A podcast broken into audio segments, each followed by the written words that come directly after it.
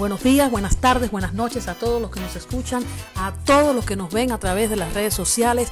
Este es Trucoholic, Trucoholic, señores, el truco de la verdad. Seguimos con la segunda parte de la seguridad informática. Habíamos hablado de muchísimos temas y ahora vamos a continuar, que esto está sumamente interesante. Eh, seguimos con Osvaldo González. Sigamos. Hay mecanismos enteros para poder determinar si esa persona con la que usted está comunicándose ese banco es realmente el banco o no. Volvemos a lo mismo. Desde el punto de vista de seguridad informática, sí, tengo 100% de garantías de que estoy hablando con el banco. Desde el punto de vista de seguridad de información, no, porque yo me puedo haber robado las claves criptográficas del banco y haberla puesto en mi servidor, cosa que es bastante poco probable, pero se puede hacer. Exacto. Entonces, si bien es cierto que informáticamente hay quien dice, no, usted tiene garantía de que es el banco. Yo digo, no, yo lo que tengo garantía es de que estoy hablando con alguien que tiene las claves criptográficas del banco, no que es el banco, básicamente. Entonces, eso es lo que más se ve en la red. Evidentemente, la red es, un tema, digamos que, eh, si bien es cierto que es inestable, si bien es cierto que es incontrolable, también es cierto que tiene muchos eh, mecanismos para mitigar los riesgos de la red. El tema de la red es que constantemente aparecen nuevas fallas y constantemente hay que cerrar nuevas, nuevas brechas.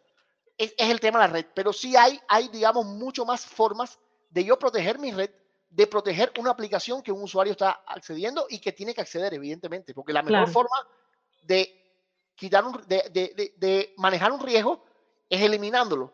Es como, pero desafortunadamente no es así. Yo estuviera muy seguro si hiciera una casa que no tuviera puertas y ventanas. Pero entonces no pudiera ni salir ni entrar. a la vez que yo pongo una puerta, estoy teniendo un riesgo. E, estoy mitigándolo, pero estoy teniendo un riesgo, ¿no? En el caso de la red es parecido. Digamos que mi casa es, es, es, es, todo lo que está adentro y la red son esos, e, esos endpoints, son los puntos, las puertas y las ventanas por donde pueden entrar los ladrones. Claro. Yo tengo que asegurar eso. Tengo formas de hacerlo. Y hablando que te tocaste el tema de, de, la Wi-Fi o el Wi-Fi, como decimos aquí en Estados Unidos, es, eh, tú, tú, no sabes las veces, y tú lo has visto seguro, que vas a casa de, de amistades y te dicen, eh, tienen en una pizarra apuntado la contraseña del, del Wi-Fi. Yo, por ejemplo, aquí en casa, eh, primeramente tengo dos redes y encima de esas dos redes que tengo, también tengo una de invitados.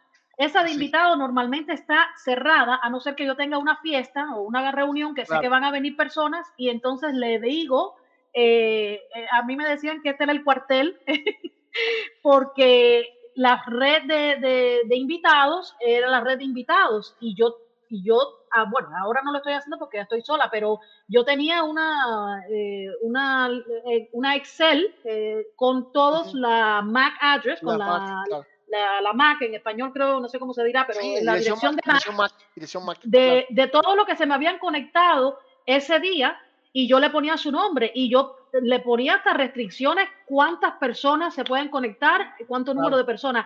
Hay personas que reciben, el, por ejemplo, en este caso Verizon o quien sea que le pone la wifi en la casa, hacen eh, autenticación con doble PA en vez de tú sabes, las más eh, aseguradas, o simplemente WPS que tú aprietas un botón y te conecta y cualquiera puede venir a apretar un botón. O sea, la, poca seguridad que las personas no creen que, el daño que se están haciendo a sí mismos con sus contraseñas en sus casas que no son eh, para nada seguras, ni la red que tienen en su casa, y por ahí puede entrar cualquiera.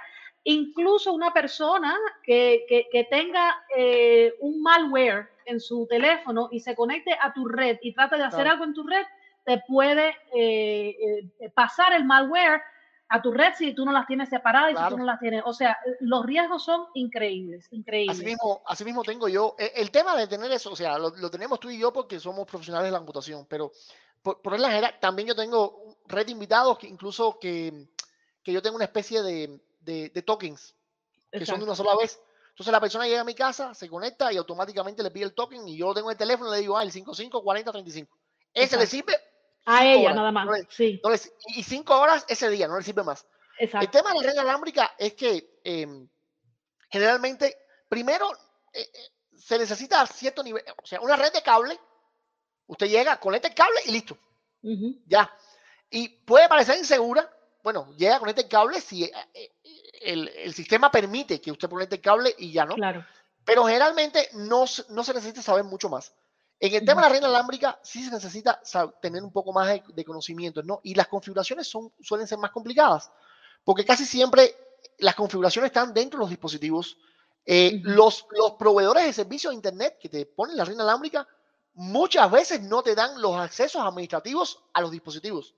O sea, si usted en su casa quiere cambiar el nombre de la red para ponerle otro nombre, muchas veces tienes que llamar al proveedor de servicios porque una, no sabe hacerlo y la segunda, no puede hacerlo. O sea, no puedo cambiarle el nombre. Le dijeron que la red se llamaba OTX55 y usted se conecta a OTX55. Pero si le quiere poner OTX56, tiene que llamar al proveedor de servicios para que le cambie el nombre del, de la red Wi-Fi, ¿no? Eso por un lado. Eh, otro, otro problema grande de la red, eh, estamos pensando en accesos. Por ejemplo, yo veo mucho, eh, quizás es un tema ya un poco más fuerte de seguridad, ¿no? Las cámaras Wi-Fi. Las cámaras Wi-Fi. Las cámaras Wi-Fi están hechas posiblemente para el ladrón eh, de bajo nivel. O sea, el ladrón que evidentemente, eh, o sea, para llegar a una cámara Wi-Fi tengo que botarla, tumbarla y pueden ver mi cara o puede estar, pueden estar advertidos. Pero las cámaras Wi-Fi, al ser Wi-Fi, yo puedo inhibir todo un espectro de señal. Sea, de una forma tan rápida, un botón y se acabaron todas las cámaras Wi-Fi, nadie ve nada. Exacto. O sea, eso evidentemente en, eh, para un ataque táctico, un ataque que es un, digamos, un ataque ya físico, no un ataque informático. Sí, un, ladrón que viene a robarte tu teléfono móvil. Eh, eh, claro, pero o para un ataque táctico que yo sé que, porque evidentemente toda cámara wifi tiene que tener atrás un, alguien custodiando la cámara, porque si no, lo único que queda es como registro histórico. Exacto. O sea, la cámara wifi tiene que haber alguien que diga, fulano va a entrar por ahí. Y entonces, claro, cuando ve todas las cámaras inhibidas, ya sabe que pasa algo. Pero si es un ataque táctico, por ejemplo, de apago la cámara Wi-Fi para romper un candado, para después entrar con más, con más tiempo, eh, solo me hace falta un minuto. En lo que el hombre va a ver, ya todo se normalizó y, lo puedo hacer con un inhibidor de señal. Entonces, es algo para, las entradas, las entradas de, por ejemplo, hay, hay lugares donde las cámaras Wi-Fi son las que envían la señal de que hubo alguien entrando a la empresa ahora que no era. O sea, yo inhibo la señal, entro y nadie sabe que yo entré. O sea, se sabe que pasó algo, pero no saben que soy yo. Entonces, el tema de Wi-Fi es un tema que para mí, en lo personal, sería para este tipo de cosas, de móvil, de tablet, de cosas que, son, que no son tan críticas. Pero para cosas críticas, evidentemente, todas las normas te dicen que no uso Wi-Fi, ¿no? Claro, exactamente. Exactamente. Bueno, eh, pasamos al, próximo tema de la seguridad de terminales. Sí, mira, en el tema de las terminales, sí hay, eh, tú has tocado un tema bien importante y que, bueno, se está conociendo ya, que es el tema de Internet de las Cosas.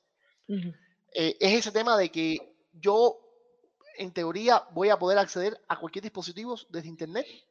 Ese mismo puedo acceder a un refrigerador, puedo acceder, no sé, a, a tantas cosas que pueda haber en la casa. Eh, con Internet de las cosas, esto mismo de Amazon, de, de, Alexa, del otro, de Google, no sé cuánto. Eh, Todo ese tipo de cosas, sí.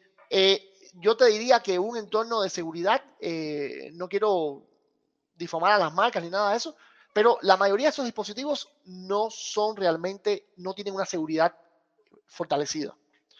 Uno de los grandes problemas hoy en día es con los dispositivos IoT, IoT, Internet de las Cosas.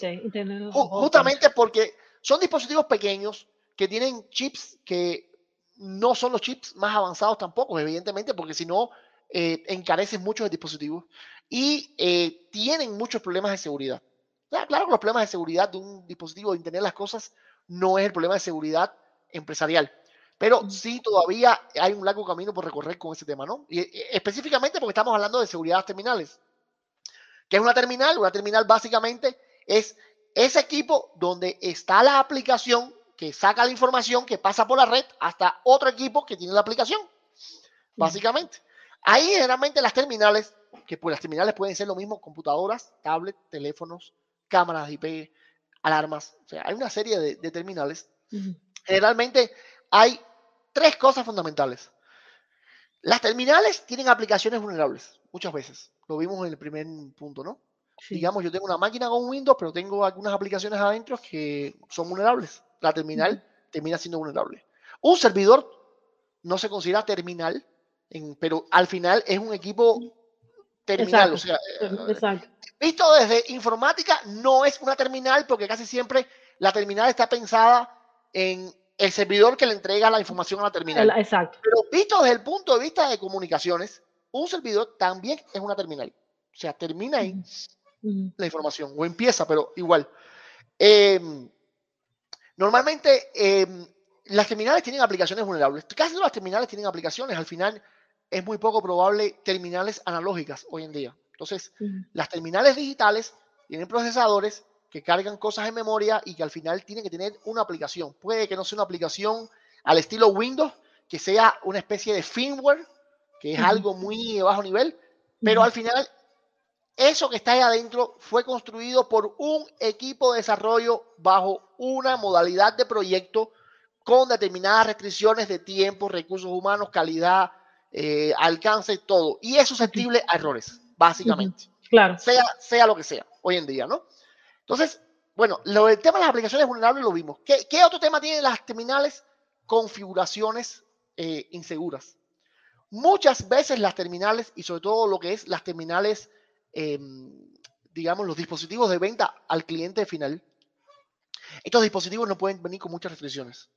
Estos dispositivos están diseñados para que el cliente llegue, se siente y lo use. No están pensados en términos de seguridad. Aun cuando tienen algunas cosas de seguridad, todas están desactivadas o todas están preconfiguradas para un acceso completo. Pudiera ser que algunos dispositivos yo pueda establecer determinados niveles de seguridad, pero por regla general están desactivados o activados en su modalidad más abierta posible, ¿no? Entonces, eh, em, muchas veces, o sea, si no es un entorno seguro, el usuario lo deja así.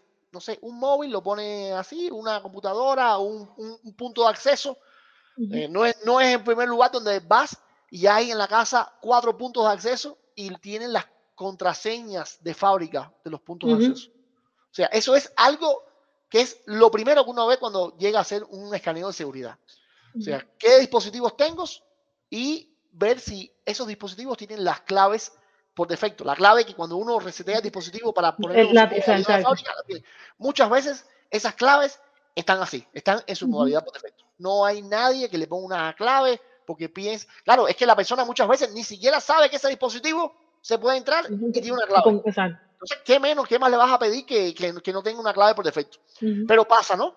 Eh, y muchas veces, te pongo un ejemplo, ahora eh, aquí en Ecuador, eh, una empresa de telecomunicaciones, la más grande pública, la Corporación Nacional de Telecomunicaciones, tuvo un ataque ruso, pero de los más fuertes de la historia. Y justamente el ataque comenzó así, ganando privilegios, porque había dispositivos terminales, ni siquiera dentro de la CNT, fuera de la CNT. O sea, en los dispositivos de usuario, terminales de usuario, tenían algunos claves por defecto.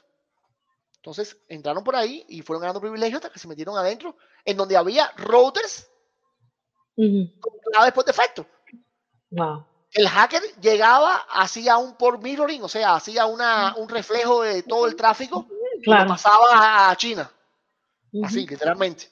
Entonces, el tema de las configuraciones inseguras es un tema bastante grande, bastante fuerte en las terminales. Y el otro tema fundamental en las terminales es que en, en, en los dispositivos de usuario final, eh, el usuario, eh, bueno, en, las empresas de telecomunicaciones casi siempre el dispositivo de usuario final, que es el punto de acceso inalámbrico, el usuario no tiene, eh, digamos, todos los privilegios, ¿no? Pero en una computadora, en un celular, casi siempre el usuario tiene la mayor cantidad de privilegios. En los celulares también hay ciertas, ciertas restricciones, ¿no? Sí. Pero en una computadora, el usuario por lo general instala un Windows, por decirte de alguna manera, y el usuario trabaja como administrador del equipo. Eso implica que el usuario puede hacer lo que sea, lo que se le ocurra con el equipo. Y claro, es claro cuando el usuario está claro de lo que está haciendo. Pero muchas veces el usuario no sabe que cuando descarga una página de Internet, esa página de Internet tiene los mismos permisos que tiene el usuario. Entonces, si el usuario puede eliminar un archivo importante o, leer un archivo de claves que tiene en el escritorio, el usuario no sabe que la página de Internet puede tener un script por atrás que también lee ese archivo del escritorio y lo envía a Internet. Entonces, eh, el, tema del trabajo modo administrativo es algo que es, es un arma de doble filo. Porque claro, yo como, digamos, como Microsoft, como Macintosh, como eh, eh, fabricantes de software, mi, rol de, mi rol o mi core de negocios no es dar soporte técnico. Yo doy soporte técnico porque tengo que dar soporte técnico sobre un equipo que vendí. Pero el, lo que me da a mí las ventas es vender el equipo. Claro. Incluso los, no sé cómo se dice en inglés, OEM, Object eh, Original sí, Manufacturer. Esa, manufacturer, exacto. OEM. O sea, esa, gente te vende el equipo y esa gente te puede dar algún soporte como servicio agregado o algo así, pero su, su core de negocio no es dar soporte. Exacto, no es vender el equipo. Imagínate que te estén llamando cada cinco minutos porque quieres instalar una aplicación que bajaste internet para poner un juego al niño en la máquina. Entonces, ¿qué sucede? Que a, ellos les representa más ventajoso que usted sea usuario administrador y cuando usted dañe el equipo de aquí a cinco meses, darle soporte y cobrarle a que yo le venda el equipo y a la hora usted me está llamando porque no puede crear un usuario. O sea, realmente eh, eh, no genera tanto ingreso como, como, para, como para tener ese, servicio así una empresa que se dedica a vender equipos, ¿no? Entonces, lo vemos en los Windows. Cuando usted instala un Windows, usted es el administrador de Windows. Usted puede hacer lo que sea con la máquina. Em, recomendación, el usuario que más o menos tenga un poquito de conocimiento, que vaya al panel de control de Windows, cree un usuario sin permisos administrativos. Windows da la opción de decir que quiere ser un usuario normal o un usuario administrador. Un supervisor, ajá. Póngase como usuario normal y entre siempre en la máquina como usuario normal. Hasta tanto usted necesita instalar cosas nuevas. Eso le va a eliminar posiblemente el 50% de las brechas de seguridad. Solo, solo con no trabajar en modo administrativo. Y por supuesto, el otro gran consejo es no descargue programas de Internet que no sepa que son seguros. En una empresa normal a veces es necesario descargar programas de Internet, pero se ponen en cuarentena. O sea, esos software no se ponen en la empresa entera, se ponen en un piloto, en un grupo especializado. En, Testing environment. Eh, claro, o sea, pone un sandboxing, eh, un entorno específico. Para, probarlo. Para probarlo. Exacto. Entonces, con esas dos cosas, o sea, no soy usuario administrador y no descargo aplicaciones de internet sin probarla anteriormente y probarla no es probarla un momentico que funcione y listo, sino probarla eh, con cierto criterio. usted tiene posiblemente el 80% de las brechas de su computadora cerrada. El otro tema es evidentemente el tema de malware tiene que tener hoy en día un anti-malware. O sea, hoy en día, eh, bueno, marcas no, no está por decir, solo que teniendo un anti-malware tampoco usted está protegido. Más o menos la proporción es un poco, digamos, una proporción cualitativa. Eh, yo no soy em, empleado de la Kaspersky Labs que hace estos estudios, pero eh, en mi opinión, en mi experiencia personal, el 80% de las brechas de seguridad, usted las cierra no siendo administrador del equipo local y no descargando programas de Internet, mm. ni ejecutando programas de Internet. El otro 20% de las brechas, usted las cierra justamente eh, teniendo un anti-malware, que el anti-malware va a hacer las cosas que usted no tiene tiempo de hacer y no tiene conocimiento de hacer y, la, y, las, hace, y las hace muy bien. Pero hay muchas cosas que pasan desapercibidas por el anti-malware. De hecho, uno los, una de las típicas amenazas que existen hoy en día se llaman APT, APT, Advanced Persistent Threats, amenazas persistentes avanzadas, son amenazas que tienen un comportamiento muy similar a un comportamiento de usuario. O sea, anteriormente a este tipo de amenazas, el hacker llegaba a la empresa y empezaba a buscar por todos lados donde había y empezaba a probar 150 mil contraseñas. Y hoy en día hay dispositivos, como dispositivos 100, que automáticamente disparan alertas. Te dicen, oye, este usuario es imposible que haya probado una contraseña 50 contraseñas en un minuto, porque no tiene capacidad las Exacto.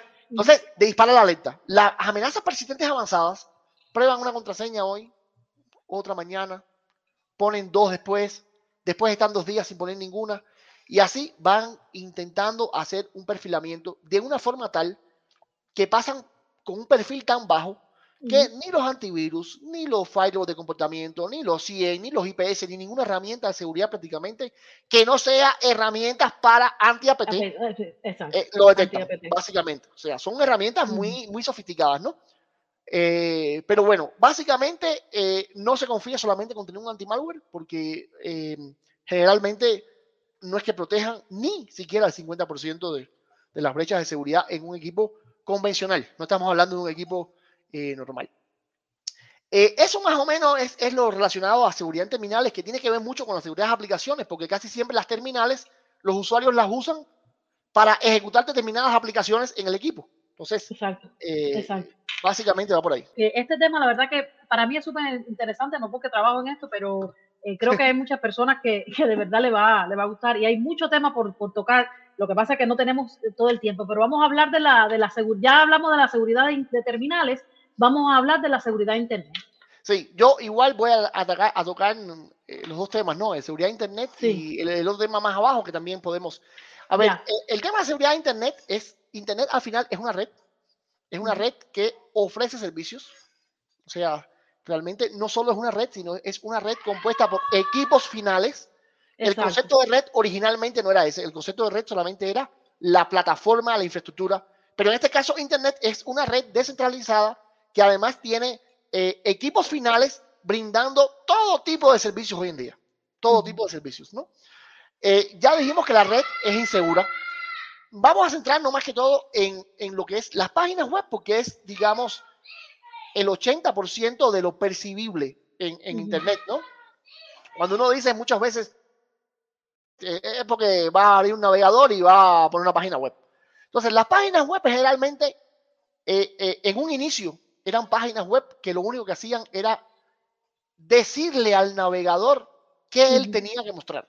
Exacto. O sea, eran netamente declarativas. O sea, yo le decía al navegador, fulano, ponme un texto de este tamaño, después sí me tal cosa y ya. Entonces, eran páginas propiamente informativas.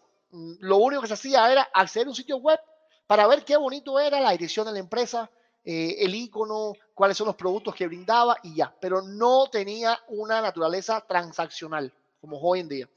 Entonces, en ese momento las páginas web no eran tan inseguras porque no había ninguna información crítica entre el usuario y el servidor o viceversa.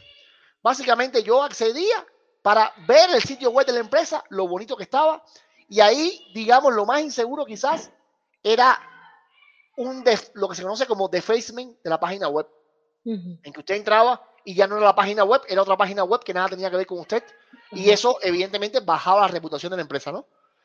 Después de esto empezaron a ponerse determinados servicios transaccionales sobre páginas web. Los bancos fueron uno de los primeros, las tiendas electrónicas fueron otras. Y entonces ahí hay, ahí transita mucha información sensible pero también transita información que es necesaria que el navegador haga, no solamente que muestre, sino que haga. Eso se conoce como scripts de forma general y es una forma de que el sitio web le dice al navegador, necesito que además de mostrarme esto, me hagas tales cosas más. Y esas tales cosas más en un inicio fue, pon un botón, cambia el color a tal cosa, desactiva tal cosa. Pero eso se fue complicando y complicando y complicando. Y hoy en día los scripts pueden hacer prácticamente de todo. Pueden recuperar un archivo que esté en su disco duro y enviarlo a Internet, por ejemplo. Entonces, eh, uno de los principales problemas de las páginas web es que muchas veces todas esas componentes que usted baja, usted ve la página web, pero atrás hay un millón de cosas.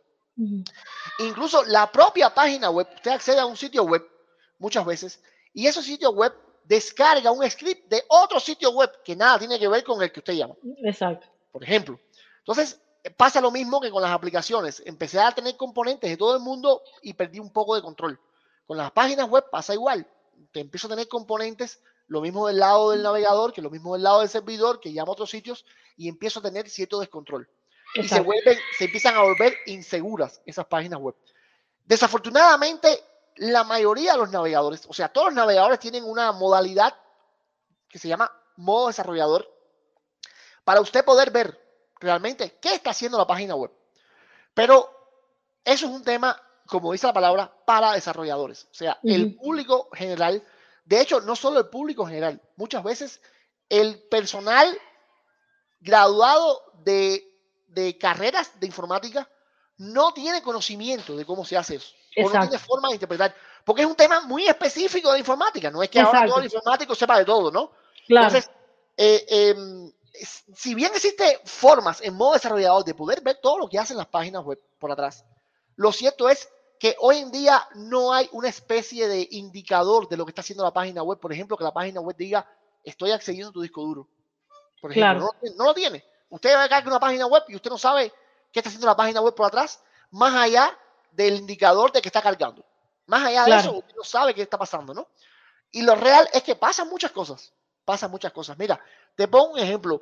Eh, nosotros vimos en la página web de un banco eh, que, un poco para explicar, las cookies, esas famosas cookies, las cookies sí. son pequeñas porciones de información que se guardan en el cliente, en el navegador, o sea, en la máquina del cliente, muchas veces con el objetivo de rendimiento, muchas veces con el objetivo de no tener que volver a ir a buscar la ah, información. Por ejemplo, pongamos un ejemplo, usted se conecta a un sitio web y ese sitio web le dice guardar contraseña, por ejemplo, para que la próxima vez que usted entre al sitio web no le pida las contraseñas, sino ya entre automáticamente. Bueno, eso es muy probable que se guarde en cookies. Y esas cookies están en su equipo. Entonces yo puedo incluso no ni tener acceso a su navegador. O sea, tengo acceso al sistema de archivos, busco la cookie y muchas veces la cookie está hasta descifrada, ni siquiera está encriptada. Y yo tengo acceso a esa información. En este banco vimos que algunas, alguna información del cliente estaba en las cookies. Estaba en cookies y estaba en la máquina. Sí. O sea, se guardaba los números de operación y todo en la máquina para que el servidor no tuviera que volverlos a cargar y hacer el proceso y todo eso. Por eso, Osvaldo, fue que aquí, bueno, yo no sé si funciona también en Ecuador, pero por eso es que aquí eh, empezaron eh, y, la ley es que todo servidor, que obviamente todos ya usan cookies eh, o la mayoría, te, sí, te informe de que tú y que tú tienes que decir sí, acepto de que, de que yo sé que tú estás usando cookies. Precisamente por eso, porque para guardarse alguna de las empresas de que le pongan una demanda por la información que puede filtrar por, por, estas cookies. Y claro, es como cuando te dicen lee, lee la, letra pequeña de, de, alguna autorización de cuando estás instalando un software tú no vas a leerlo todo, hay quien sí lo lee, pero tú no lo vas a leer, tú nada más que dices, ok, porque tú quieres ir al segundo paso. Lo mismo pasa con estas cookies, la mayoría de la gente no sabe que esas cookies eh, eh, guardan una cantidad de información y dependiendo de cómo lo controle la empresa de la página donde tú te estás control, eh, conectando, puede que sea muy seguro, puede que no. Lo, que pasa es que es, como tú bien dices, esas letras pequeñitas que están en, en los contratos preconfeccionados, que tú o lo aceptas o no lo aceptas. O sea, no hay un término medio. Eh, tú entras al sitio y el sitio te dice, usted tiene cookies, no sé qué, ¿desea continuar? Sí, y te guarda las cookies. Le pones que no y el sitio no sirve. No funciona. Entonces, eh, eh, eso por un lado. Pero mira, aquí hay un tema importante porque el tema de la seguridad en, básicamente de, de, Internet como tal, aquí viene un auditor y te audita la aplicación. La aplicación está maravillosamente bien. Te audita la red, está bien te audita todo en la empresa, te lo auditan y está bien. Y nadie viene y hace una auditoría justamente sobre la página web o la infraestructura. Que, o sea, no es que no se haga, sí se hace, porque tampoco es causar ahora temor. Pero hay empresas incluso que para poder operar necesitan una certificación de una auditoría de informática. Pero muchas veces eh, eh, el, el, auditor que viene, por otra parte, tiene muchos conocimientos de seguridad de información, pero no tienes conocimientos de seguridad informática. Es lo que pasa. Y entonces el auditor, si bien es cierto que eh, logra poder ver o poder descubrir el 80% de las brechas, brechas de este tipo, solamente puede descubrir si el auditor te dice, yo necesito que tú me hagas semestralmente un ethical hacking, por ejemplo. O sea, hay, hay entidades o, o superintendencias que sí obligan, digamos, a los bancos a hacer un, un hackeo ético, incluso no un hackeo ético, sino un pen testing, que es un poquito más, fuerte. Lo obligan a hacerlo cada seis meses, por ejemplo. Sí. Pero hay muchos lugares que no. Hay muchos lugares que no. Además, seis meses, estamos hablando de un hackeo ético de seis meses en un lugar en donde se pone en producción todos los días cambios. Entonces, o sea, entre seis meses, seis meses, seis meses, te pasa cinco meses inseguro. Sí. Y esa inseguridad muchas veces se la traduces eh, al usuario. Eh, la mayoría de los sitios maliciosos eh, justamente lo que hacen es, es, es esto, ¿no? Es ponerse como hombre en el medio, secuestrar sesiones, recuperar información importante. Y una técnica muy común hoy en día es el, el famoso clickjacking. El clickjacking, ¿qué es lo que hace? El clickjacking te pone una página web que es exactamente igual que la tuya, atrás. Pero cuando tú estás escribiendo, realmente no estás escribiendo en el sitio web original, estás escribiendo en el sitio web algo parecido al hombre en el medio, ¿no? Exacto. Entonces, eh, em, eso básicamente hay unas, digamos, unas técnicas que se conocen como, como phishing. El phishing. Básicamente, el phishing es pescar. Es básicamente un correo electrónico, un correo electrónico que se hace pasar por tu, por tu banco. Exacto, pidiendo cosas. Y, realmente eso parecería, y, además eh, es, una, es una, un, sector de la seguridad informática que casi nadie ve. O sea, todo el mundo se preocupa porque sus servidores estén bien, porque sus aplicaciones estén bien, pero no se preocupa tanto por qué le puede pasar a los usuarios, cuando al final los usuarios son parte de esta infraestructura también. Entonces, eh, hay otros lugares donde em, las empresas empiezan a, hacer determinadas concientizaciones a los usuarios. Te dicen, nosotros nunca pedimos información por teléfono ni por correo para que usted tenga, tenga en cuenta de que siempre el sitio HTTP tiene que tener la S al final. Si usted ve tal o sea, le van concientizando al usuario. Pero aún así, hay tantas técnicas de phishing distintas. Lo mismo un correo electrónico que un SMS, que un link que usted marca, el link le dice www.google.com, pero el link realmente es otro lugar. Claro. Eh, vía telefónica, vía telefónica también. Una de las cosas que una de las cosas que, que, cabe destacar es que en el phishing por, por, por email, por eso volvemos al tema que hablamos al principio del programa, donde tú no tienes tu correo electrónico de TikTok y de Instagram y de Facebook con tu cuenta de banco, porque cuando, por ejemplo, a mí me ha pasado que el banco, uno de los bancos que, con los que yo tengo, eh, me dice, me manda, supuestamente el email me llega al correo que yo uso para las redes sociales. Ah, no, que el banco tal y más cual, que qué sé yo, el enlace aquí.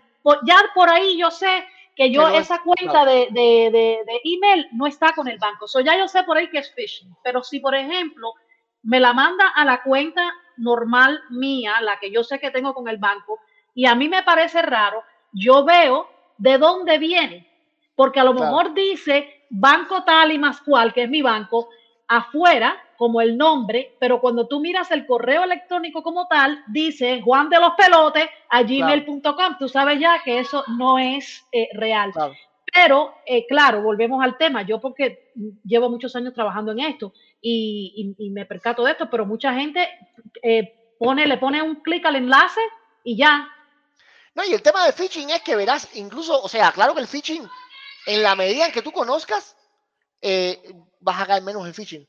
Pero tampoco estás exenta de caer en phishing. Exacto. Porque a veces las presiones, los estreses, la dinámica de la vida, estás presionada por pasar un correo electrónico, no sé qué, y te y no te diste ni cuenta. O sea, eh, eh, tú puedes, a ver, tú puedes instruir a las personas de, de, ser escéptico, de, de, cómo, se, cómo evitar un phishing, pero tú no puedes instruir a las personas que tengan un temperamento o, o, que tengan un estilo de vida que sean tan metódicos en todo momento en que claro, no. Si, no, a veces tú la propia, no sé, estás esperando algo específicamente y te llegan correo y, el jefe te está pidiendo que respondas y no sé qué, y te llega un correo que, y tú le diste clic sin darte cuenta que no era mi jefe. O sea, pasa, pasa. Mira, hay un, hay una prueba, hay un, el, el, phishing de por sí, hay empresas dedicadas a, hacer phishing. O sea, como mismo se hace hackeo ético, que es ser yo un hacker bueno, o sea, un hacker que no dañe pero que sí encuentre lo mismo que los, los hay Empresas, hay empresas y aplicaciones y aplicaciones que se dedican a hacer phishing para decir, mira, de todos tus funcionarios, estos son los más proclives a hacer phishing porque me dieron un link en no sé, me dieron clic en no sé qué, eh, respondieron tal correo, leyeron tal correo. O sea, sí hay, hay determinadas consultorías y software para, para hacer eso. Pero aún así te digo, es, eh, eh, hay tantas maneras distintas. El, el, ejemplo que te iba a poner, en, en, lo que es eh, ingeniería social, que es otro tema bien importante de, de, cómo se captura información. O sea, muchas veces eh, te pones a hablar y, y, ay, tú trabajas en tal lugar, ay, a mí me gusta Microsoft, y tú, ay, no, yo no uso Microsoft, yo uso Linux. Ay, pero ¿qué Linux tú usas, SUSE? No, yo uso Red Hat 7.5. Ah, y no te estás dando cuenta y estás botando información importante eh, eh, que, que, nadie, nadie se da cuenta y cuando te diste cuenta ya tienen hecho un, un perfilamiento tuyo. Hay un tema de ingeniería social bien interesante, que es que llaman a una empleada pidiendo las claves del jefe que supuestamente está en un viaje de negocios. y, y, te dicen que a la tercera vez que tú presionas a la empleada, para que la empleada, o sea, a la secretaria, la secretaria. A, la secretaria, a la tercera vez que tú presionas, eh, em, intimidándola de que no se va a dar el negocio porque tú no has dado la clave, se la dan. O sea, estos son estudios que están hechos. Sí, sí, a, la tercera, vez, como, como, el, como el refrán de la tercera va vencida, así, tres veces para que, o sea, con suficiente, evidentemente, que todo el mundo piensa en un hacker como un tipo... Escondido eh, con una capa negra. Y no, no, no, muchas veces, muchas veces eh, un porcentaje de este perfilamiento que tiene que hacer un hacker para hacer un ataque es este tipo de formas. Es intentando extraer información, información. de una forma muy furtiva, muy furtiva. Sí. Y es así, es pasando un correo, enviando un teléfono, o sea, un SMS, intentando recuperar información. No solamente el phishing se hace para coger tu cuenta bancaria. O sea, el phishing es una técnica súper vieja, sí. incluso más vieja que la ingeniería social, pero eh, siempre permaneció furtiva, porque solamente la usaban los hackers. Ahora, hoy en día, evidentemente, hay toda esta, eh, toda esta misma disciplina anti-hacker, anti-phishing. Eh, por ejemplo, una de las cosas que más, eh, que tampoco habíamos tocado, pero una de las cosas más interesantes es el tema de ciberinteligencia de amenazas hoy en día. Pero antes, vamos a un corte comercial. Este segmento fue presentado por Carolina Núñez Skin Care and Body Works. Señores, usted quiere verse bello o bella, usted vaya a Carolina Núñez. Tienen dos localidades, el 1890 de Morris Avenue en Union, New Jersey, y ahora en el 1010 de la Quinta Avenida en el corazón de Manhattan.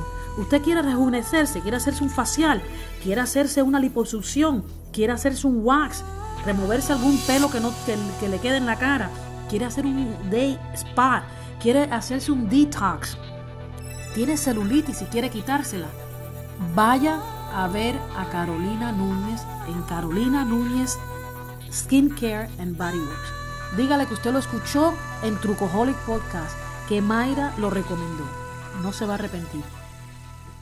Eh, em, generalmente, ¿por qué suceden también esta, cantidad de, ataques y todo eso? Mira, tú entras a un sitio, bueno, no voy a ponerte cómo hacer bombas, pero cómo, cómo vulnerar un Internet Information Service y te aseguro que encuentras no menos de 10.000 documentos en Google de cómo hackear un Internet Information Service, cómo hackear un Windows 10. O sea, encuentras una cantidad de documentos enormes. Ahora, busca un documento que diga cómo protegerse de esos ataques. Ya el filtrado es más pequeño. Claro. Encuentras mil software que solo le das un clic y te, y te protegen o te, perdón, te adivinan una clave, una reina alámbrica. O te adivinan todos los pagos que están en el, en el directorio de Windows. Ya, chévere. Pero cuando vas a contratar un software para contrarrestar eso, es pagado. Mientras que los demás son gratis. Entonces, esa diferencia también existe en la información. O sea, hay un sitio donde los hackers entre sí, la comunidad de hackers, se intercambia información literalmente se intercambia información en el internet, profunda. Entonces, mientras que los hackers se intercambian toda esa información, como pasó, por ejemplo, con WannaCry. WannaCry es el ejemplo típico de, de, lo que sucedió, que en días ya todo el mundo sabía, eh, eh, hicieron un ataque a la empresa que descubrió, no recuerdo los nombres, que descubrió el tema WannaCry, y eso se filtró tanto, tan rápido, tan rápido, que por eso es que WannaCry pudo ser WannaCry, ¿no? Entonces, eh, eh, en la comunidad hacker hay toda esta información, todo este intercambio de información, pero de una manera súper eficiente. Sin embargo, las empresas, que te digo, puede que hayan muchas empresas de seguridad, pero no pasan, no pasan las 30 famosas claro. O sea, son muy pocas. Y cuando tú ves cuánto cuesta un software de seguridad que sea bueno, es extremadamente caro. Extremadamente caro. Entonces, claro, y la seguridad es algo intangible. O sea, no es como, como se cayó el sitio web, nadie puede comprar, hay que levantarlo. Cuando tú le dices a un directivo, mira, esto tiene problemas de seguridad, él no está viendo. No. Él ve en temas de retorno de inversión, invierto tanto y recupero tanto. Decirle, si no pagas tanto, vas a perder tanto. Él lo ve como hasta que no, hasta que no le pasa, no, no, ellos no, no, no aprenden de, Exacto. Entonces, eh, hay otro tipo de empresas, así mismo como hay empresas que se dedican a hacer hackeo ético, empresas que se dedican a hacer anti-phishing, otro tipo de empresas que está surgiendo que lo que hacen es ciberinteligencia de amenazas. ¿Qué hacen estas empresas? Bueno, estas empresas, como mismo funciona la inteligencia militar, que socavan información y empiezan a predecir cuáles son los comportamientos de los criminales, de los terroristas, ese tipo de cosas, hacen igual. Socavan información en la comunidad hacker y empiezan a predecir comportamientos que van a tener los hackers. Entonces, por ejemplo, te dicen, fulano de tal está en Italia en tal lugar. Él se puede conectar del hotel tal, por ejemplo. Las direcciones IP del hotel tal, ese día aparecen como, como, como, como peligrosas, por ejemplo. Entonces, hay, eh, eh, ya la comunidad está empezando a, a, compartir información de ciberinteligencia de amenazas. Los software de ciberinteligencia de amenazas eh, han demostrado ser mucho mejores que todos los demás software juntos, de los típicos software pero evidentemente todavía son muy, muy, muy, muy, muy caros, muy caros. Esto es inaccesible no para un usuario final. Para un usuario final es casi, eh, es un sueño. Para una empresa mediana todavía es un sueño tener una protección de ciberinteligencia de amenazas. Entonces, hay algunos, digamos, algunos em, malware, algunos anti-malware, el propio de Microsoft, el, el, Windows Defender, que hay una parte que te dice protección de inteligencia. Básicamente lo que hace es constantemente está mirando cuáles son estas fuentes que son perjudiciales y que eh, pudieran tener problemas. Lo que pasa con estos, estos temas es que dan falsos positivos. O sea, a veces te puede bloquear una conexión que es auténtica. la mayoría de las veces no pasa. ¿no? En el usuario final, probablemente el usuario final diga, ay, se cayó el sitio de no sé qué. Y no se da cuenta que el antivirus está bloqueando el sitio, ¿no? Pero básicamente. Igual, eh, un usuario medianamente eh, conocedor sí le recomiendo que verifique si su anti-malware tiene em, em, protección basada en ciberinteligencia de amenazas, que es muy efectiva. Y, ahí hablamos eh, de la importancia. Tú no te, tú no te imaginas la, la, Yo pago porque tengo una computadora de Windows, también tengo una de Mac, y bueno, tengo todos los equipos en todas las plataformas. Eh, pero, por ejemplo, porque necesitaba para conectarme en el trabajo eh, una computadora Windows, la computadora Windows tiene que tener un, eh, antivirus, un anti-malware. Y yo me acuerdo una vez que alguien me preguntó y me dijo, ¿cuánto tú pagas al año? Y yo le dije cuánto pagaba y, lo, tengo uno de esos que me, me, sirven para cinco computadoras y yo no tengo cinco computadoras en este momento. Pero bueno, en un momento sí habían cinco computadoras o cuatro creo.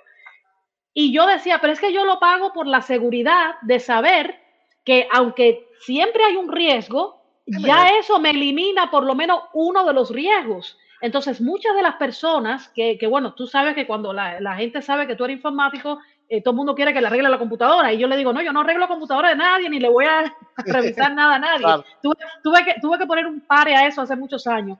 Pero mucha gente no le, no le importa comprar. Ay, no, eso es muy dinero para, mucho dinero para gastar al, al año. Y yo, le, yo una vez le dije a una persona, ¿Qué información tú tienes? ¿Fotos nada más?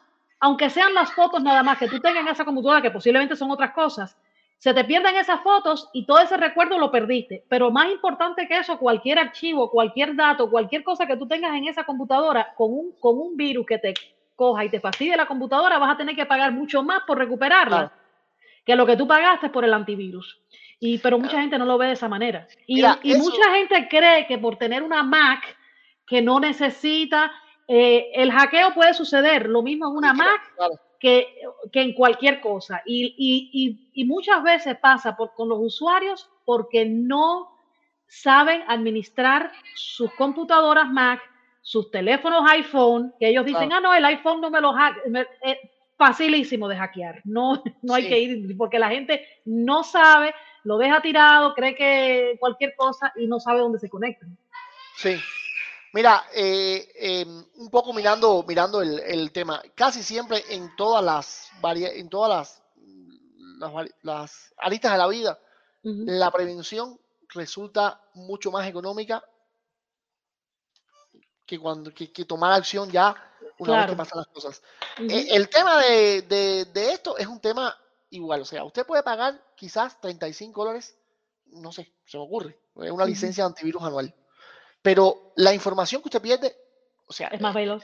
No importa Windows, no importa el hardware, que virus como CVH que te reescriben la flash, no, no, no, la información suya es suya, esa no la va a encontrar en ningún otro lugar, o sea, esa la perdió.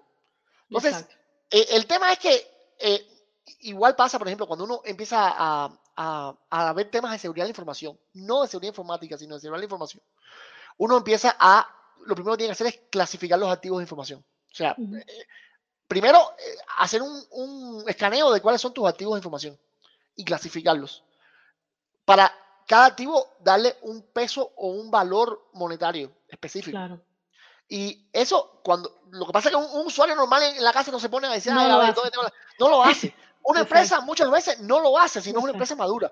Pero yo te digo, en el plano personal, en experiencias que he tenido, cuando hemos llegado a lugares que parecen inofensivos, parecen, y cuando empiezas a hacer una clasificación de activos de información, te das cuenta que la pérdida que vas a tener es 10 veces superior a la herramienta que te estamos proponiendo.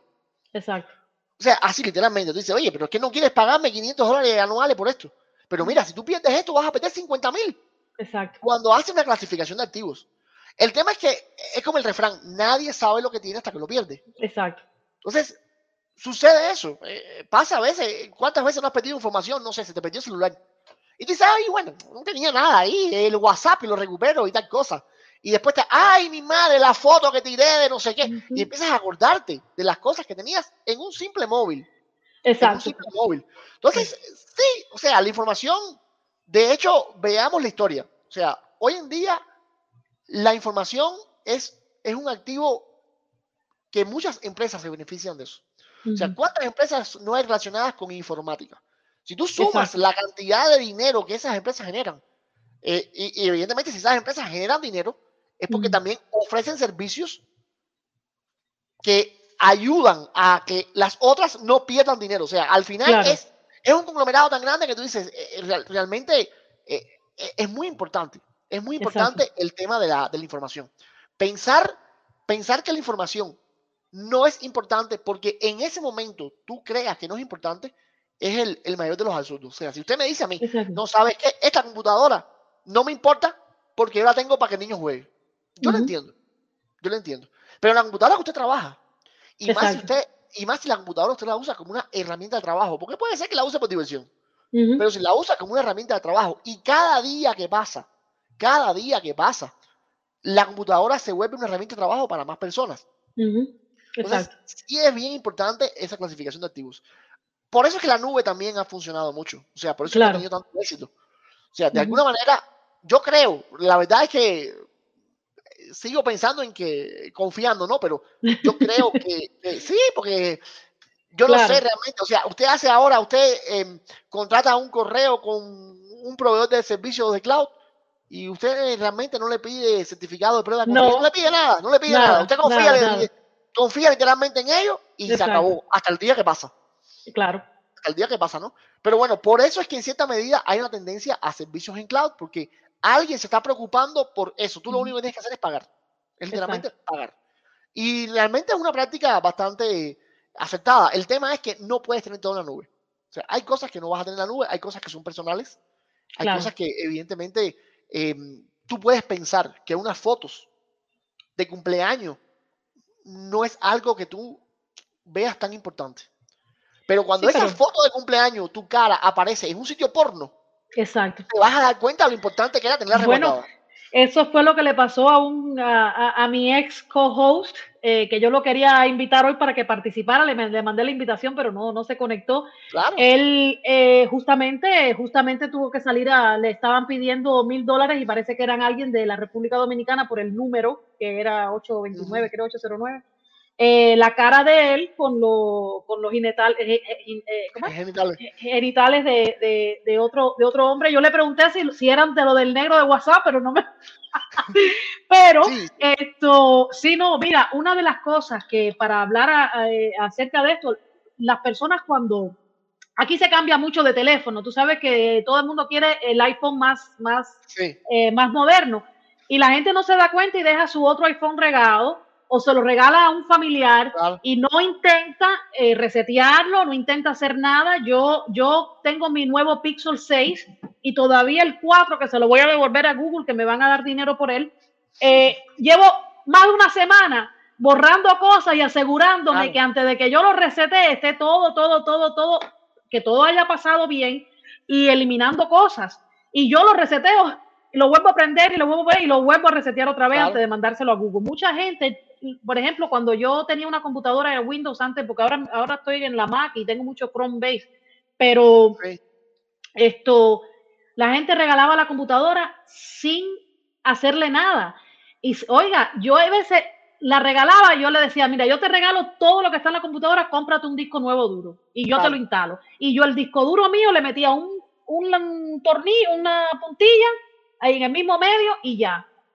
No había cuestión de que, me, de que nadie fuera a, coger la información.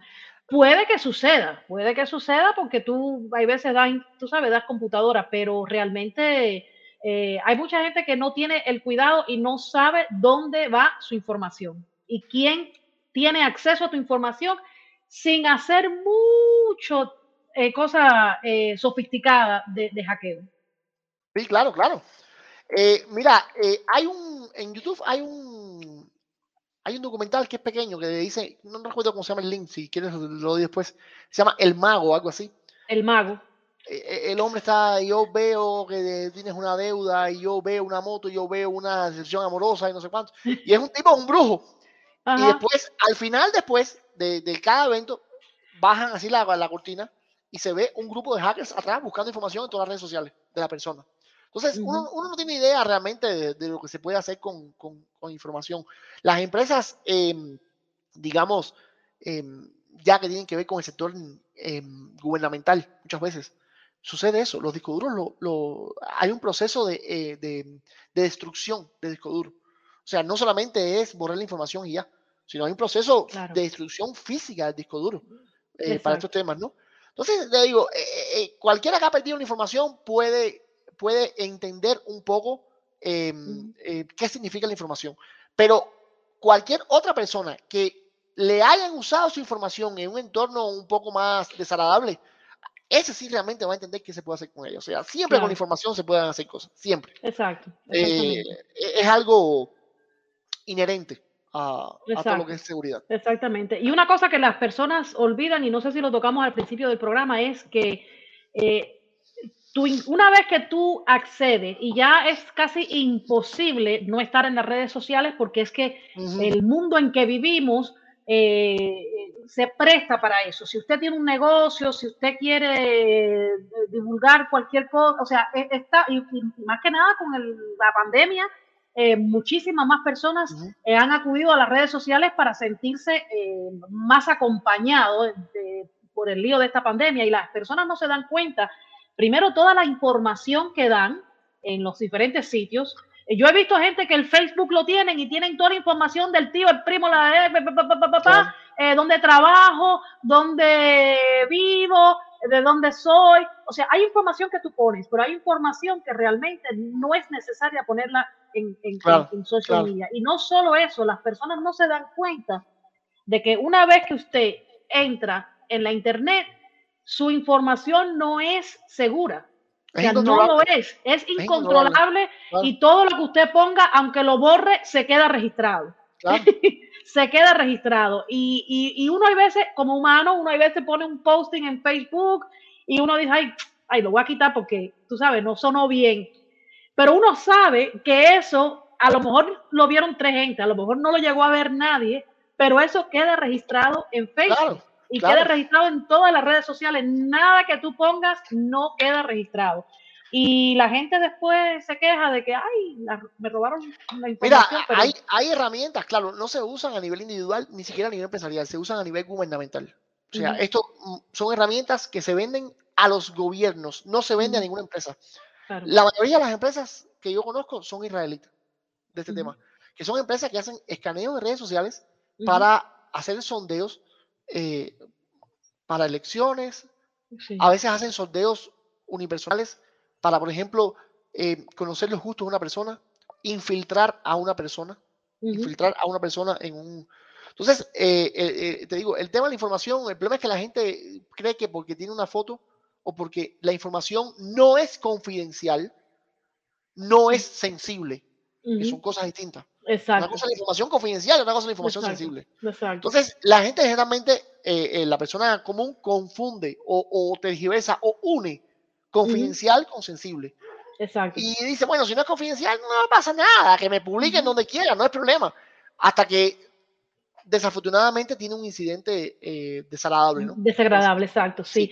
Mira, tú sabes que, eh, bueno, tú, sabes que yo muchos de los últimos trabajos en los últimos 10 o 15 años han sido en, la industria de, los, bancos. Y en los bancos de inversiones en Wall Street tienen un sistema que todo el mundo, todos, los, todos los años, eh, hay una serie de, de, exámenes que uno tiene que pasar y si no lo pasas, puedes perder tu trabajo. Y no tiene que ver exigirle el empresarial. claro, Entonces, eso es de estas mismas, eh, tienes que leer el, escenario, contestar las preguntas y si no pasas el examen, a lo mejor te dan un chance, pero yo he conocido personas que, que, que, incluso informáticos, que por cualquier bobería eh, no, pasaron el examen y le dijeron, no, no puedes trabajar aquí por los tantos meses o lo que sea, vuelve otra vez. Y son esas cosas, te voy a dar un, rapidito, rapidito, eh, que obviamente no lo voy a mencionar, pero uno de, los de, esos bancos cuando la caída del mercado en el 2008-2009. Eh, el sistema de grabaciones, de las grabaciones de, de audio de los call centers, eh, tenían un sistema que, por cierto, las dos empresas mayores en eso son israelitas, que yo trabajé para ellas dos. una de las empresas que hace eso de los call centers eh, se llama Nice Systems y yo trabajé para ellos y ellos, esa empresa fue fundada por cuatro eh, ex militares del, del ejército elite de Israel.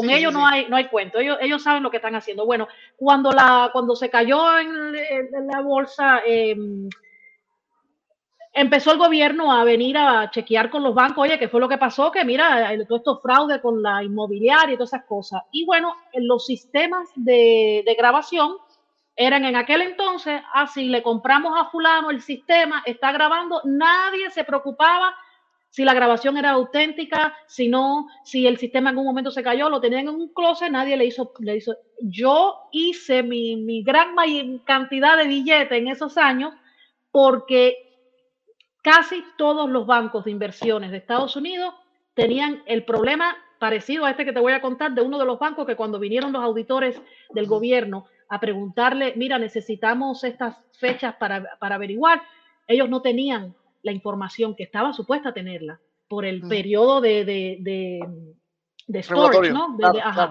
claro, eh, bueno, se fueron, ya el gobierno dijo, bueno, nos jodimos aquí, no tenemos. Saliendo por la puerta se encuentran un, como un closet, como un gabinete, 23 mil tapes, por aquel entonces eran de tapes, de grabaciones. Ellos dijeron, me los llevo todos. Y de ahí encontraron la información que necesitaban. Claro. Pero la multa que le metieron al banco fue de millones y millones de dólares, que lo que me pagaron a mí por crearle el sistema y por crearle el, servicio como debe ser de, todo lo que es la grabación y todo, vaya, era poco para lo que ellos tuvieron que pagar. Claro. y no, eh, exacto. Y como ese banco, miles de otros bancos más, porque todos seguían la misma. Ahora no, ahora ya ellos están en un sistema que, tienen que evaluarlo cada tres meses un poquito para comentar así, mira, mira, y es un tema que no tocamos, pero mira si la información es importante, que hace quizás 20 años atrás, a pesar de haber la tecnología, los ransomware no hubiesen podido tener eh, el efecto que han tenido hoy en día. Exacto. O sea, hoy en día, un poco para comentar, el ransomware puede ser una aplicación, puede ser una actividad, puede ser cualquier cosa, llega a tu máquina, te cifra la información y te pide información por descifrarla. O sea, te piden dinero por descifrarla. Eh, piden dinero por descifrarla, perdón. Si eso lo hubieran hecho la primera vez y no hubieran tenido éxito, quizás hubieran intentado una segunda y, una tercera vez. Pero evidentemente hay una, una proliferación tan grande de ransomware. Es porque siempre pasa eso. O sea, se dejan muchas brechas de seguridad. Las personas subvaloran eh, el, contenido de la información y después cuando te dicen ya no tienes nada, ahora tienes que pagar por ella. Es que se dan cuenta de, toda la información. Lo valioso. De lo valiosa que ha sido. O sea, claro que evidentemente hay personas que pueden haber dicho, ah, llévatela toda, no, no te voy a pagar ni un centavo. Pero muchas empresas sí han tenido que pagar bastante claro, plata sí, con el tema de ransomware. O han tenido una pérdida descomunal respecto al tema de ransomware, ¿no? No, y ahí donde llega es la, la mm, eh, ¿cómo se llama esto? No la, no la popularidad, sino la credibilidad de una empresa que, que tú dices, bueno, si es un banco y yo estoy poniendo mi dinero en el banco y tú no me vas a asegurar nada que, que, que puede pasar esto, eh, qué credibilidad tú tienes ante, ante mí como, como, como cliente, ¿me entiendes? Sí, sí, sí, son temas mucha... Esto, bueno, hemos tocado, eh, yo creo que ya casi todos los temas. Eh, te, te, agradezco infinitamente que, que, hayas tomado el tiempo para, para estar aquí con nosotros y, y, gracias por la información, porque la verdad que es muchísima información. Y yo quería hacer este programa contigo hace rato porque yo sé de tu conocimiento y de lo, y de lo mucho que, que, que sabes. Eh, y nada, eh, no sé qué quieres decir para, para, para, terminar. No, eh, más que todo, o sea, yo, la, la intención es llevar el conocimiento de una forma didáctica que no, hace, que no haga falta teoría, ni maestrías, ni nada para que las personas entiendan. espero que se haya entendido bastante. Evidentemente hay algunos temas que, que pudieron entenderse más que otros, dado la la complejidad propia, ¿no? De, las cosas. Pero bueno, la idea es que, que sí tenga una, una, un valor generado al, que, al público que vea, que vea este podcast, que, se, espero que sí se le pueda generar valor y eh, disponible para cualquier otra. Bueno, no sé si tú quieras dar algún dato de cómo se pueden comunicar contigo, un correo electrónico que tú no lo chequees mucho. no, yo, yo realmente, verás, yo tengo un solo correo electrónico porque es el correo electrónico personal.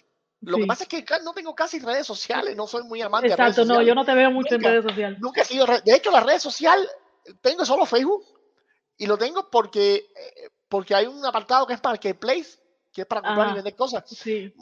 Te juro que...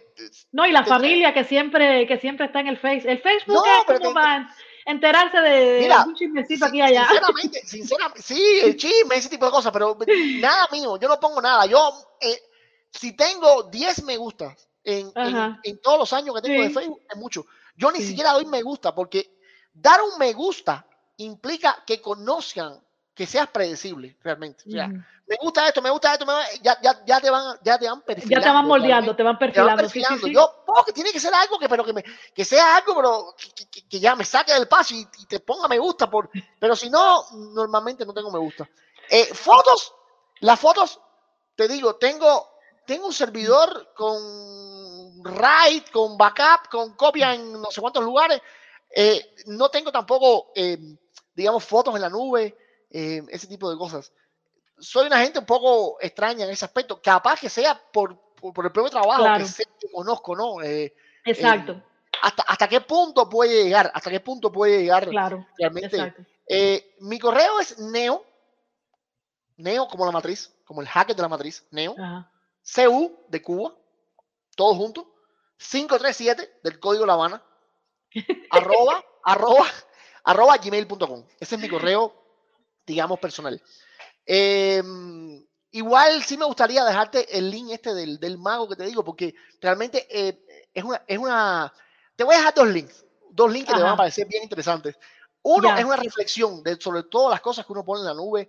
Eh, verás, eh, un poco para terminar, voy a hacer un cuento. Yo estuve muy, muy, en un momento de mi vida, no en un momento bueno de mi vida, pero en un momento de mi vida estuve bastante ligado a la contrainteligencia. Y mm. en, eso, en esos tiempos, estoy hablando de año 1997, 1998, o sea, no, no estoy hablando de hoy en día que hay Facebook, que hay todo. Eh, em, y, la, y, la, contrainteligencia muchas veces em, em, recuperaba información de los sitios de Yahoo. O sea, con eso y con el Yahoo Messenger perfilaban a las personas que, que querían. Acabo de poner tu email, si está correcto, Neocuba, Neocu 537 a Gmail. Entonces, yo creo que eso para mí fue un choque. Eh, eh, también estuve en un lugar donde ponían, o sea, para poner, para, para que se vea hasta dónde puede llegar la, el, el, la, el, el socavamiento de información. Eh, temas que no son secretos, pero sí son poco conocidos. Por ejemplo, te ponían un micrófono en un lugar y por el sonido de las teclas sabían de dónde tú estás, o sea, sabían qué teclas habías apretado. Exacto.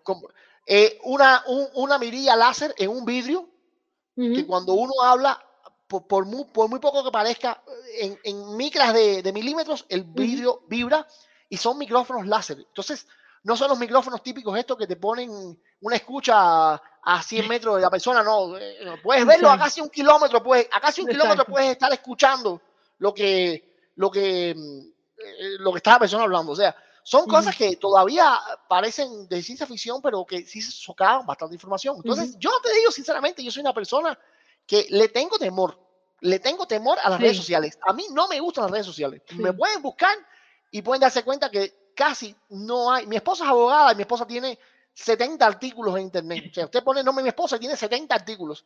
A mí eh, eh, escasamente van a aparecer dos o tres. O sea, no soy proclive a, a, este tipo de cosas, ¿no? Entonces, ese es mi correo. La verdad que ese correo, lo único que yo recibo son anuncios de, de, de, de cosas que me quieren vender y cosas esas. No, no, no, no lo uso mucho. Pero sí, evidentemente lo leo, ¿no? Que es lo importante. Claro, sí, no, esto, eh, sí, no, no, es, es importante. Las redes sociales, yo por ahora de que estoy en, en lo de Trucoholic, eh, y obviamente necesito eh, estar más activa en las redes sociales, es que estoy más activa, pero antes yo tenía muy pocos amigos y, y hacía limpieza de amigos en, en Facebook a cada rato, porque si yo veía que alguien no estaba posteando nada, yo decía, bueno, esta gente no, no, a lo mejor no, ni tiene el correo ese ya, ni tiene ese Facebook, y sabe Dios si regaló el teléfono, y yo cogía y lo ponía, tú sabes, no bloqueado, pero decía, no, no, no hay, no hay interacción, aquí no está pasando nada. Y, y así es el, ese, esa limpieza. Pero bueno, nada, eh, yo creo que, señores, eh, síganos en las redes sociales. Eh, Trucoholic Podcast es la página de, de Facebook, en TikTok, eh, estoy ahí poniendo algunas cosillas eh, en TikTok con la página de Tricojole, eh, en, en, YouTube y, eh, y esto sale por Spotify, eh, ya más con, con, la musiquita y todo sale ahorita en Spotify también y en, en Google Podcast y Apple Podcast. Gracias, Osvaldo González, por tu tiempo. Eh, gracias por, por, por, por, todas las cosas. Señores, yo tengo que confesar que Osvaldo González es mi primo y, y, he tenido que aguantarme de no decirle mi primo en todo el programa. Pero un beso, mi primo, y ya. para todos allá. Y, y nada, eh, muchas felicidades. Así que a todos ya. ustedes, muchas, no, muchas gracias y buenas noches a todos. Nos vemos en la próxima.